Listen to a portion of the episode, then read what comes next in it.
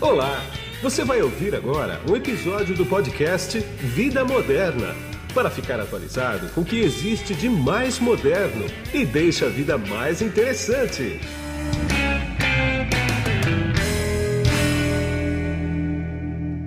Olá, você que se conectou aqui no podcast Vida Moderna. Não sei se você está me vendo em vídeo ou se você está ouvindo em áudio em uma das principais plataformas do mercado ou mesmo no portal Vida Moderna. Bom, hoje eu estou com uma pessoa aqui que, é, que ela é bastante interessante. Vocês vão ver que vai ser um papo bárbaro. Eu vou dar primeiro um perfil dela e depois vocês vão começar a ouvi-la e vê-la. É o seguinte. Eterna, inquieta e curiosa, conheceu em 2018 um dos principais eventos de inovação do mundo, o SXSW, e teve uma virada de chave na sua vida. Em 2019, mudou para São Paulo, onde se conectou com startups, e em dezembro de 2019 mesmo fundou a Beats Academy. Lá, ela atuou como diretora comercial e em julho de 2021 formalizou sua saída em razão de rodadas de investimentos com a Shark Tank e a Bossa Nova Investimentos. Em contato com o mundo de startups, abraçou o desafio de ser head de expansão na CapTable, a maior plataforma de equity crowdfunding do Brasil, e hoje atua diariamente no relacionamento com diversos players do ecossistema de inovação, empreendedorismo e Tecnologia. Ela é advogada, pós-graduada em Direito Digital e Compliance, é fundadora do movimento Eu Conecto, uma rede de networking feminino que já conta com mais de 300 mulheres em todo o Brasil. O nome dela é Camila Teles e é com ela que eu começo este podcast agora. Tudo bem, Camila? Tudo ótimo. E você, Guido? Tudo bom, tudo tranquila. Posso chamar de Camila ou tem que ser doutora Camila? Não, por favor, sem formalidades. Tá bom. Bom, vamos bater um papo aqui sobre startups, esse mundo de startup que para muita gente é muito novo, né? E acho que inclusive para você também, porque esse mercado é, é um mercado extremamente é, recente, né? Escuta, como é que você se apaixonou por esse mercado? Então, lá no South by Southwest eu conheci um outro mundo, entendi que o direito ele não era só concurso público, não era só advocacia é, tradicional. E quando eu voltei para o Brasil, eu morava em Florianópolis ainda, brilhou mais ainda os olhos para conhecer mais de São Paulo. Me mudei para São Paulo em 2019, já trabalhando em uma startup, então já saí da advocacia tradicional e entrei é, como business developer em uma edtech. E final do ano é, eu olhei para um dos sócios e falei, caramba, eu acho que é uma oportunidade muito boa. E a gente fundou a Beats Academy e três meses depois veio a pandemia. É, que a gente tava e sempre percebe, né? O, o, brasileiro é realmente o empreendedor que se adapta a qualquer momento. Então a pandemia ela veio realmente para dar um toque ainda mais especial para o empreendedorismo. E isso aconteceu, a gente aumentou a equipe e em julho de 2021 passamos por rodada de investimentos. Eu era a sócia mais nova, nesse momento eu resolvi fazer a saída e abracei a oportunidade de trabalhar na CapTable. E aí é o que eu falo, eu não ajudo só um negócio que era o meu, mas eu consigo dar apoio e suporte é, com rodadas de investimento para diversos empreendedores e empreendedoras do Brasil. Tá, você passou nessa primeira em que você saiu, né? Você participou dessa rodada de investimento ativamente? A gente fica na parte interna, né? Então, assim, normalmente é um dos founders que fica Isso. realmente é, encabeçando as reuniões e tudo mais. A gente ficava um pouco mais acompanhando isso. Então, toda reunião que tinha com o investidor, como é que foi, o que, que aconteceu. Então, a gente tinha essa, essa devolutiva, mas normalmente é um dos fundadores que fica realmente à frente e nesse momento eu estava realmente acompanhando. Era um mundo extremamente novo para mim. Sim, imagina. É, eu trabalhava na parte comercial, então é. eu estava full time na operação. Tá, mas a parte e... comercial de uma. O que, que você fazia lá, por exemplo, comercialmente? Comercialmente, fazia desde a parte de prospecção, gestão de CRM, envio de proposta, envio de contrato, tá. acompanha. Startup a gente faz tudo. Faz a gente tudo, fala, é. o cargo é muito bonito é, quando a gente coloca um é. título, mas quando a gente é principalmente um dos fundadores, a gente se se é para emitir nota fiscal, a gente vai emitir. Se é para ir é. atrás do Instagram, Instagram e responder pelo contato que você vai daqui a pouco atender é, o telefone, é. é. você mesmo. Então a gente acha muito bonita essas nomenclaturas, mas ainda mais no início de uma startup, Sim. a gente chuta, bate escanteio, faz o gol, defende. Jeito, é. é. o que precisar a gente está é. fazendo ali. E aí eu acho que é um, um momento também muito importante de desenvolvimento de outras skills. Sim. A gente está acostumado na academia de ter realmente caixinhas, né, do que a gente aprende. É. Então, dentro do direito, imagina, eu estudava línguas que nem são mais usual é. no, no, nosso mundo e aprender que eu tinha outras habilidades, entender que eu podia ser um perfil mais comercial, eu que ia ser advogada, Sim. era um momento também muito novo. Então, acho que o mundo das startups, ele também te abre uma ótima oportunidade de você conseguir aplicar habilidades claro. que estivesse na tua caixinha tradicional, é, falaria, não, Guido, isso aqui não, não é pro teu, não é pra tua área, não é pro teu cargo, não faz sentido. Claro. Tu teria que ter outra, outro hobby, outras questões para conseguir, né, conciliar essas habilidades. E a startup, pela questão de inovação e tecnologia, ela te abre muito isso. Seja quem você é, né? Utiliza todas as habilidades na melhor forma que você possa Sim. ser. Então não é porque tu está em um cargo, tu se limita àquelas ações. Claro que não. Tu pode estar tá sendo comercial, mas dar ideias para o marketing, é. ajudar o pessoal de gestão de projetos. Então, isso para mim, no mundo das startups, é o que me brilha o olho diariamente. Sim. Agora, diz uma coisa, tem um componente de DNA aí nesse teu empreendedorismo? Alguém da tua família é empreendedor, sempre foi, tem negócio, alguma coisa assim ou não? A minha família é de autônomos. Ah, tá então, tá explicado, minha veio filha. aquela inquietude, assim, é. sempre achei super legal quem tá estuda para concurso público, é. mas nunca foi meu perfil. Eu sempre fui Sim. muito inquieta e nunca fiz só uma coisa. Sempre estava agitando diversos é. projetos aí, ao mesmo tempo. Entendi. Agora, uma coisa que eu quero saber de você é o seguinte é, você tem experiência nisso, eu não tenho tanto, que é o seguinte: diferença de startup americana e de startup brasileira. Eu, eu imagino que tem um fosso enorme aí, né? Quer dizer, como é que uma startup brasileira hoje, não estou pedindo comparação com uma americana não, tá? Uhum. Mas ah, o que a startup brasileira não tem de facilidade que tem na americana, por exemplo? Ótima pergunta. Em abril desse ano, inclusive, estava eu com o Dani no Vale é. do Silício. E lá realmente é o berço do é. Venture Capital. É. E a gente conseguiu ver realmente, a, na proximidade, estando naquele ambiente, o quanto existe a cultura e o apetite ao risco. Sim. A gente vem numa comparação do mercado brasileiro, a gente entende que, culturalmente, o brasileiro ele não tem nem o conhecimento, quem dirá o apetite ao risco. Exatamente. Então, esse abismo, Guido, é, realmente é te trazendo um número de unicórnios. Sim. A Estados Unidos, 542. Brasil, 16. Pois é. Aliás, explica o que é unicórnio para quem não sabe o que é unicórnio e acha que é só aquele pôneizinho com, com o chifrezinho na testa. Então, um, um, mercado de startups ele começou a realmente dar algum é. boom e ter, é, acho que mais é, destaque quando a gente começou a ter empresas novas, tá. com um crescimento muito rápido, então uma escalabilidade brutal, que foi o caso de Nubank, Uber, Sim. 99. E as pessoas começaram a perceber, mas essa empresa não é tradicional, ela não está fazendo um business tradicional, e como é que ela está crescendo tão rápido? E aí vem uma questão de valuation, né? Quanto que aquela empresa está tendo de pois é. valor é. para o mercado. É.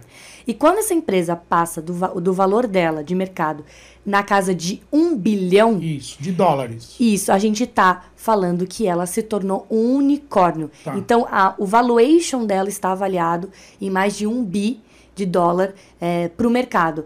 O que, que, quer dizer isso, Guido? Quer dizer que ela vai vender hoje a, a empresa dela e vai? Não. Não. Mas a questão do valor que o mercado, entre aspas, bate ali que ela tá isso. E aí tem uma série também de números que os analistas fazem essas contas. Sim. É, tem muita. É, a gente brinca, tem muita magia também por trás, claro. nem tudo é ciência. Exatamente. Mas é um mercado super novo e que os Estados Unidos já tem um, um histórico desde 1950. Então, a gente pega o Brasil, que os primeiros registros são ali meados de 2000, quando é. começam a ter associações, a BVCAP. Então, a gente tem um gap de 50 anos. Sim. Então, isso vai refletir em unicórnios, isso vai refletir no apetite de risco que, dos investidores brasileiros. Então, a gente faz muito bem o mercado brasileiro com o mercado americano, porque muita coisa que deu certo lá, a gente replica aqui. Claro. Nem a questão jurídica, eu falando como advogada, existia. É, até hoje, né? Muitas questões são contratos negociados entre as, Sim, entre as sim, partes. sim, sim. Não existe algo padronizado que a questão brasileira, jurídica, fala que tem que ser assim, tem que ser desse estilo. Então a gente usou muito de bench o mercado americano, replica aqui. Quando você fala bench, é dá benchmark, certo. né? Exatamente, É, benchmark. é. É uma comparação né, de um mercado que está dando super certo, está sendo validado, está rodando. Então, exemplo, é, falando de cap table, a gente é conhecido muito mais como uma plataforma de investimento em startups, no modelo Sim. de equity crowdfunding. E no mercado americano eles usam muito o mútuo conversível, que é um contrato, né, um instrumento jurídico. Tá. O Brasil repetiu. Sim. Dá certo lá, vamos claro. dar certo aqui. Eu, E eu, até entrar essa cultura, né? é, eu também. brinco que o Brasil, por ser o maior país da América Latina, por ser ter esse mercado que ele tem, que não é pequeno, né? Não. de jeito nenhum. Ah, ele tem a vantagem de estar posicionado geograficamente num lugar do planeta que ele sabe o que está acontecendo lá fora e pode replicar aqui muito facilmente. A pandemia foi assim. Exato. né? Ele viu o que estava acontecendo na Itália, na Europa e tudo mais, e o impacto foi muito menor aqui. E acontece também com negócios, né? com coisas comerciais.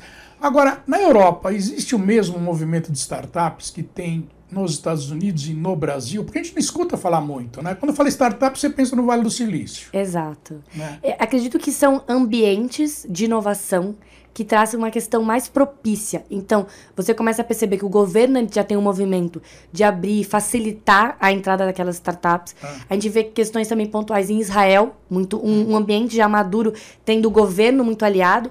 A Europa, é, Guido, eu percebo que alguns mercados específicos fazem, às vezes, a expansão.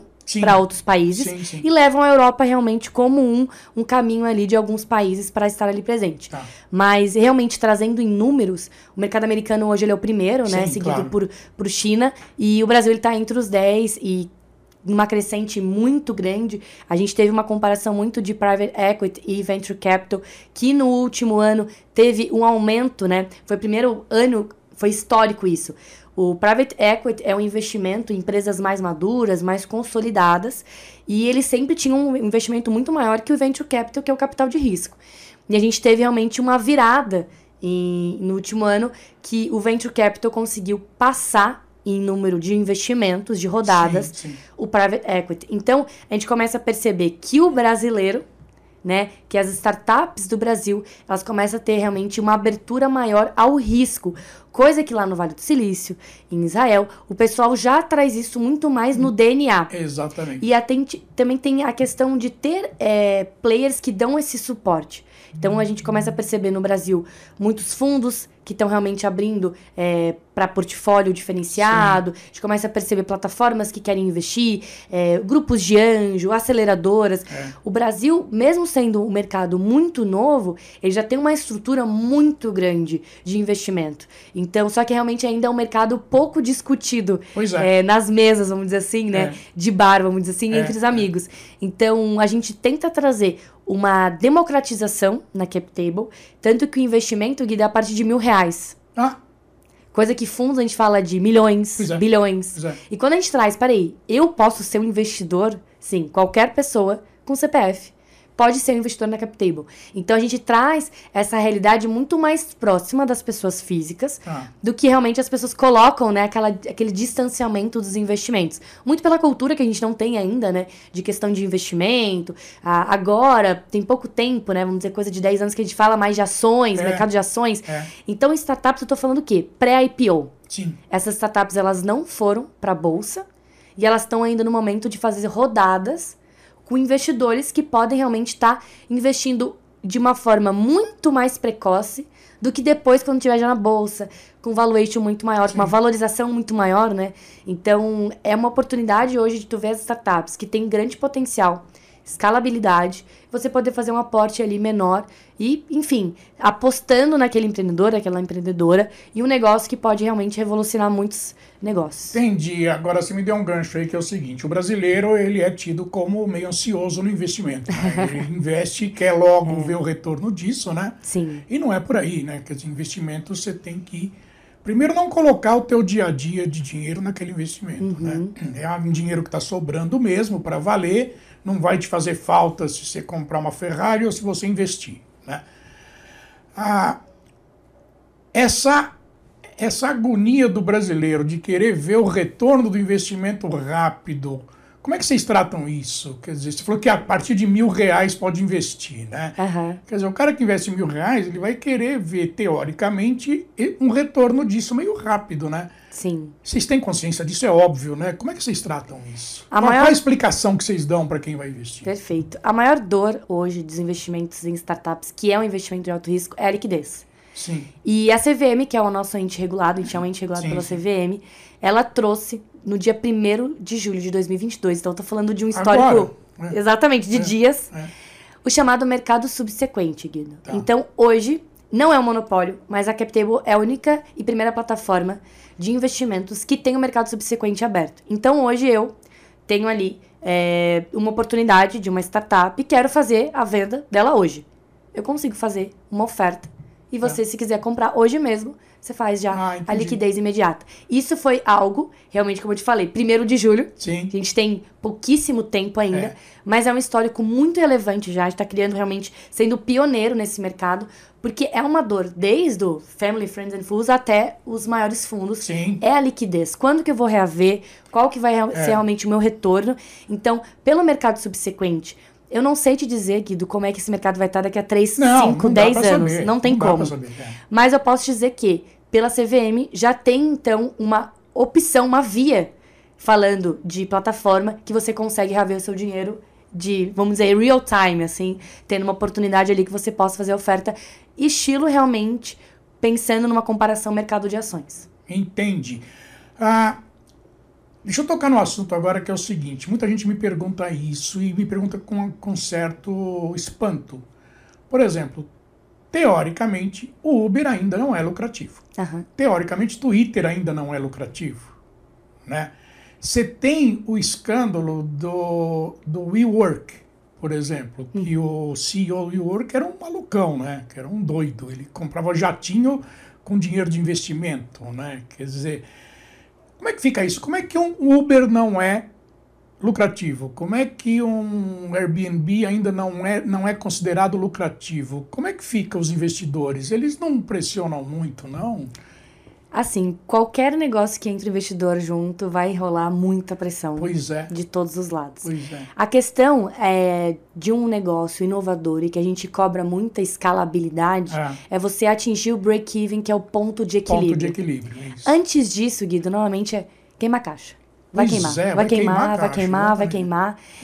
E a gente sabe que a gente trata de muitos investidores e tem muito também ego.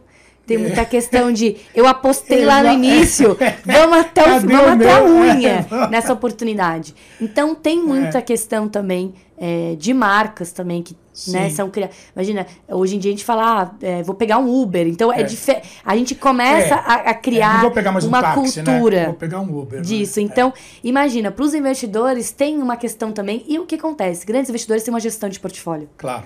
Eles não têm apenas, Não, apenas o ali, é. investimento. Não, não, Então, o, que, a gente tem que imaginar? Pensando como uma cabeça de um grande investidor, ele tem diversos investimentos. Ele não está esperando só o retorno da Sim. Uber ou de um outro grande investimento. Então, essa também é a diferença de um investidor, desde o pequeno até o maior, é gestão de portfólio. Entendi. Não espere o retorno de apenas um investimento. E claro que vai ter é, prestação de conta, Sim. vai ter pressão dos Sem investidores, dúvida, é. mas é aquele momento de entender se aquele negócio vai atingir o ponto de equilíbrio, o break-even, ou é o momento de, bom, até logo, vamos fazer um novo negócio. Mas a gente sabe que tem alguns cases ainda que se tornam mundiais, Sim. que é difícil você realmente fechar as portas do dia para noite. Então tem muitos cases ali que, que É. geram várias É, discussões. chega num ponto em que fechar é, é pior do que manter investindo, né? Exatamente, porque tem várias cláusulas ali que são É, negociadas que a gente não sabe bem exatamente. de- no detalhe, né, É. o que que tá em jogo. É, teve, teve esse imbróglio aí do, do Elon Musk, né? Com o Twitter, por exemplo, que isso vai longe ainda, né? É, e assim, é, querendo ou não, quando você fala de startups, é, você está falando de pessoas muito fora da curva. Exatamente. é. Então não espere um, um movimento ou uma mente tradicional. Não. Né? A gente está falando de Elon. SpaceX é, é uma outra É, realidade. é outra conversa. Então, assim, é, esse mundo, ele te dá a possibilidade de você criar e muita gente, às vezes, vai topar a tua ideia. Sim. No PPT que a gente fala, né? É, é. Poxa, esse, essa pessoa conseguiu uma rodada de investimentos e um PowerPoint. Pois é. Então, mas depende da forma que você consegue vender. E a gente fala, né? O empreendedor brasileiro, a empreendedora brasileira, ele tem um, realmente uma veia. Porque a gente tem um mercado de pequenos e médios empreendedores do Brasil gigantesco. Sim. Então a gente sabe que a, a senhora que vende docinho é, por 3, 5. Ela é uma empreendedora, ela É. só não tem consciência disso. Exatamente. Então a startup ela é um reflexo de um mercado muito consolidado já no Brasil, que são de microempreendedores, Sim. de médios e grandes. Sim. E a gente tem, claro, uma fatia que vai tendo mais destaque. E a gente tem cada vez mais um número de unicórnios, startups se ab- abrindo para mercado exterior. Então, isso que é interessante. A gente É. vê o Brasil crescendo tanto com esse negócio e levando para fora. A nossa, enfim, né, os brasileiros levando, né, ao contrário, né? Não são marcas de fora vindo para o Brasil, mas sim o Brasil colocando, né, sua bandeira, cravando aí em diversos outros países do mundo. Então, você sabe que outro dia, outro dia, que faz um mês mais ou menos, eu li, eu não vou lembrar o nome da empresa, não vou lembrar o setor que ela atua, não vou lembrar. Eu só lembro do principal, que era o seguinte: essa empresa estava atrás de 2 bilhões de dólares, uma empresa americana. Ela era um unicórnio de 100 bilhões de dólares, mas ela precisava desesperadamente de 2 bilhões de dólares para continuar a operação. Aí me entra na cabeça o seguinte: como é que uma empresa precisa de 2% do que ela vale para continuar a operação? É uma coisa que para mim é difícil de entender. Para você não deve ser, tá? Mas, quer dizer, é 2% do que ela vale, que ela estava desesperada. Por que ela estava desesperada? Porque enxugou muito né, os investimentos em, em startups desde o começo do ano para cá. Então, Né? a gente sabe que existem ciclos, né? Então, existem ciclos, como qualquer momento da economia, tanto brasileira quanto Claro. é, econômica mundial, a gente sabe que existem ciclos. E a gente estava passando por um ciclo é, de muitas questões de rodadas que não estavam é. levando muito ao detalhe ou, ou sendo muita, muito críticas a alguns players. E a gente passa por um momento que de uma análise mais profunda, É. de eu- e eu vou te falar, Guido, dinheiro na mesa existe. Só tá tendo realmente uma reconsideração, um critério, critério maior, Critério maior. de onde eu vou alocar Claro, esse valor. claro. Dinheiro realmente, assim, é algo que a gente conversa com muitos fundos. Existe esse dinheiro. Esse dinheiro, ele, ele segue na mesa da mesma forma. A diluição está sendo maior de investimento? Então, o, a- Em vez de botar 10 milhões numa empresa, você ah, vou botar 2 milhões em, em cinco empresas, por exemplo. depende muito do perfil, o segmento que está trabalhando. Tá. Exemplo, um mercado de agro só cresce no Brasil. Não, magro é fora da Então, curva. né? depende muito do segmento que você está conversando. Você já tem cases desse mercado? Se esse mercado é grande nesse país, vai ter uma abertura maior. Então, o agro está tendo diversos... Não, Isso. tem, o que a gente olha, o brasileiro ele gosta muito também de prever algumas questões, né? É. Aí eu acho que agora o, o ano vai ser caótico. E aí o que acontece? Como a gente não tem muito a questão cultural e econômica estruturada, Sim. por que, que eu vou investir em alto risco? Pois é. Se o ano todo mundo já está conspirando. eleição, inclusive. Exato. E não, você já tem aquele dinheiro, aquele dinheiro, É. ele já está separado para alto risco. Então, as pessoas que já estão mais é, com esse histórico de investimento, elas seguem esse fluxo. Tá. Mas as pessoas realmente, que são os early adopters, que são os primeiros ali que estão começando, eles já esperam, peraí, não, teve aquele post lá, isso, ele tweetou isso, eles já começam a conspirar isso. Então, assim, o que a gente percebe é está existindo realmente um critério maior para esses investimentos. Sei. E tá existindo muito mais uma discussão. Não tá indo muito mais no rápido negócio, investimento rápido. Não. Vamos reavaliar, vamos testar essa empresa, vamos realmente continuar esse- deal por mais tempo. Então, isso tá assustando um pouco para pessoas que estão mais novas no mercado, mas isso realmente são ciclos. A gente sabe que já existiram muitos investimentos esse ano, o número realmente é surpreendente. É. Então a gente teve no último ano passando aí das casas dos 40 eh, bilhões de, de reais em investimentos. Esse ano a gente já estava na expectativa de 60. Então, assim, a gente sabe que vai ter um crescimento. É claro que não duplicando, não triplicando o número, mas a gente sabe que é um ambiente que ele é novo. Então, Sim. qualquer coisa tem um reflexo ainda muito grande para o mercado muito pequeno, que é ainda o mercado brasileiro. É, você me deu um. Você me deu um outro gancho aí que eu senti, o boato especulativo. né? Exato. Isso deve ser terrível, né? Porque ah, os caras são são conscientes, né? Eles, eles especulam mesmo pra bolsa e uhum. tudo mais, né? Sim. Lançam um buzz no mercado aí que é para para bagunçar o coreto mesmo. Como é que fica isso no caso de investimento? Hein? Então, a gente avalia muito o negócio em si, tá. entender realmente se aquele negócio é bom, se o time é bom. Tem que não levar em consideração boatos e tudo é, mais. É, a questão de, de cada deal é realmente entender o que está em jogo naquela mesa e o que, que você está disposto a encarar e investir é. o risco daquele negócio. Todo negócio tem risco.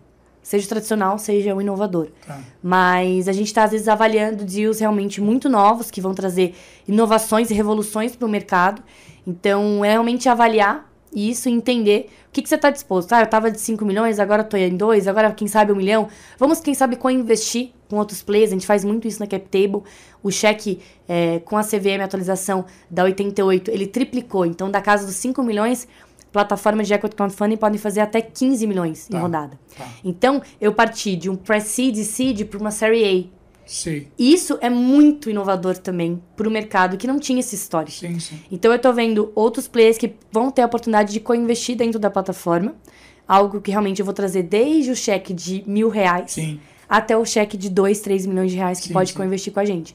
Então, é um movimento muito novo que a gente espera realmente ter cada vez mais é, discussões sobre isso, porque eu acho que uma conversa como a gente está tendo agora é. é um caminho, né? A educação claro. sempre, o conhecimento ele sempre vai ser uma porta claro, muito importante claro. de entrada para não que eu seja uma investidora amanhã ou depois, mas que realmente eu pelo menos conheça esse mercado, não tenha medo dele Sim. e possa me aproximar.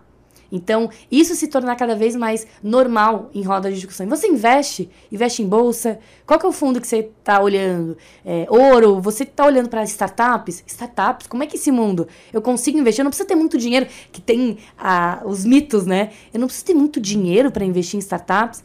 E a gente tem oportunidades que realmente conseguem ajustar-se à realidade para pequenos investidores brasileiros que a partir de mil reais, às vezes até menos, conseguem ter as oportunidades de investir em negócios inovadores. Sim, é. Ah, entrevistei o presidente da Eurominas, que é uma das maiores empresas de, de venda de ouro né, para investimento e tudo mais. Lá eles podem, você pode comprar ouro lá desde um grama. Né? Você tem 300 reais no bolso. Ah, onde é que eu vou botar isso aqui? Pode botar em ouro, por exemplo. Coisa que não podia antigamente. Exato. Mas será que as pessoas têm esse conhecimento? Chega até elas, pois é, né? Pois é. Não chega. É. A gente estava discutindo isso. Não chega. E o que também a, a, a nossa população está interessada. Então, hoje a gente tenta usar os canais. É, Instagram, né, redes Sim, sociais, é, é. para realmente ter esse alcance dessas pessoas que até ontem não, às vezes mal sabiam essas nomenclaturas, não conhecem. E a gente tenta realmente democratizar e até simplificar esse mundo, Guido. Claro. Porque tem muitos termos em inglês, muita dificuldade de explicar. Se você está numa mesa com diversos players do mercado, é uma linguagem paralela. Nossa, assim. paralela. É paralela. É. Então a gente tenta trazer isso para uma realidade muito mais simplificada para as pessoas entenderem. Não é esse bicho que eu estou imaginando. Claro. É muito mais simples. Claro que é como qualquer outro mercado novo, você vai querer ter mais conhecimento, conhecer mais esse conteúdo, né? Entender, ler mais sobre, e aí a gente ter uma, uma abertura maior para isso. Mas acredito que o mercado brasileiro tem uma, uma chance absurda de crescimento nos próximos meses, Sim. nos próximos anos. E esse local que hoje a gente está entre os 10, com certeza a gente vai chegar cada vez mais perto dos Estados Unidos, porque potencial hum. e negócios bons a gente tem, tem para isso. Tem, é. Agora, Camila, me diz uma coisa. Você é uma empreendedora, é óbvio, né? Dá para dá entender uhum. isso desde o começo desse podcast aqui. Você criou o Eu Conecto. O que, que é o Eu Conecto, para que ele se presta e quem participa dele? Perfeito. Em setembro do ano passado, é, em conversas com uma grande parceira, a gente entendeu que esse movimento de network ele é muito mais masculino é. do que feminino. É. E realmente são várias questões e, e, e culturais também que a gente traz. E a gente percebeu que existia uma grande é, abertura para esse mercado e oportunidade que a gente podia criar. O Econecto ele começou no dia 27 de setembro de 2021, de uma forma que a gente fala despretensiosa, é. de criar a, uma rede networking feminina. Muito com o Bente do Confrade do Empreendedor, tá. do Marco Lagoa, Isso. da Dani. É. E a gente olhou como uma rede de conexão te leva a lugares inimagináveis.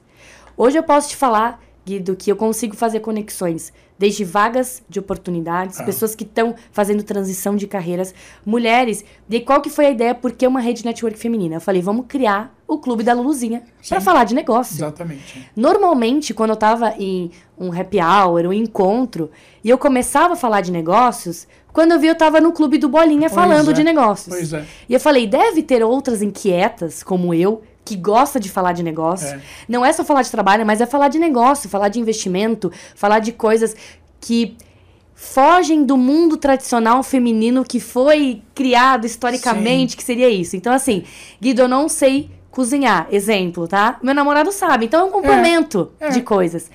E eu gosto de falar de negócio, eu gosto de me conectar, e o nome veio disso. Eu conecto. Tá. Então, sempre, tudo que você faz, a gente tá aqui, foi através de uma conexão Sim. que a gente tinha em comum Claro. e nos levou a estar dentro, né, frente a frente dentro de, de uma mesa, conversando e discutindo sobre negócio. Claro. Então, é uma rede de conexões e um grupo de apoio para mulheres. A gente começou isso é, no ano passado, esse ano já passamos aí de 300 mulheres de todos o todo o Brasil. Ali rola negócios, rola mulheres falando do que eu faço, como eu posso te ajudar, como é que eu posso me conectar com o Tá. teu business. É um grupo de apoio. Existem mães ali que querem, às vezes, parei a minha carreira, quero voltar, quero fazer Sim, transição de sim, carreira. sim.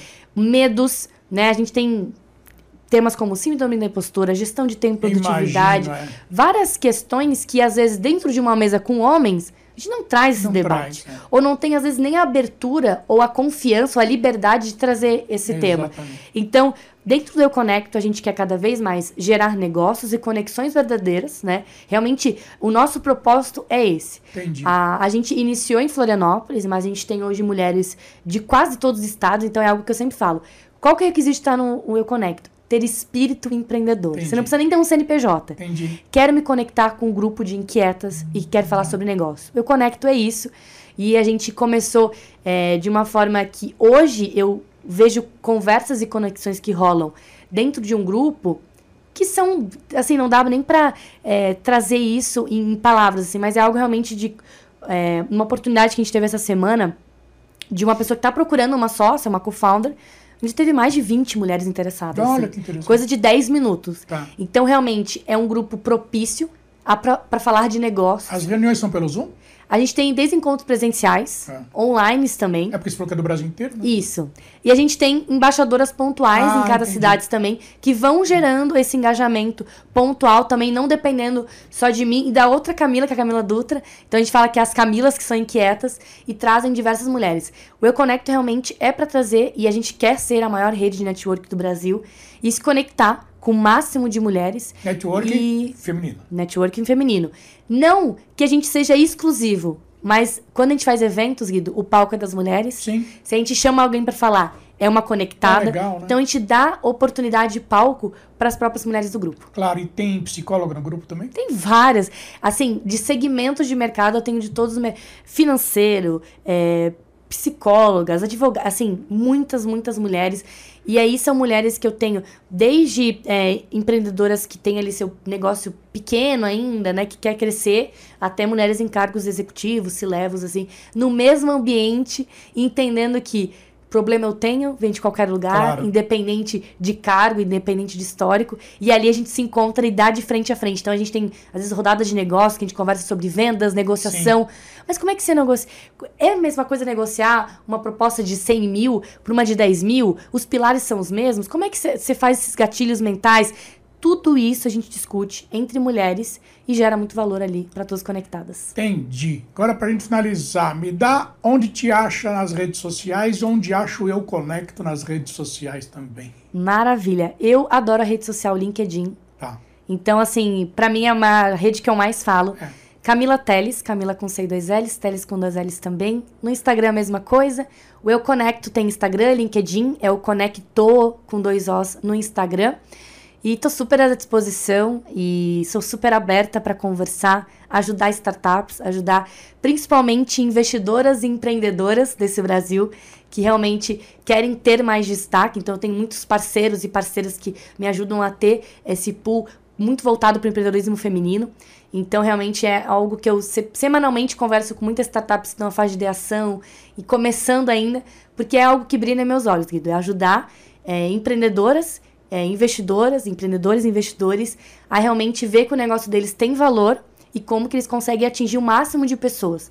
Então, usar o, o nosso conhecimento para ajudar outros negócios, para mim, é a maior fonte de energia, assim, e, e, e assim, é um ar que eu respiro diariamente. Entendi.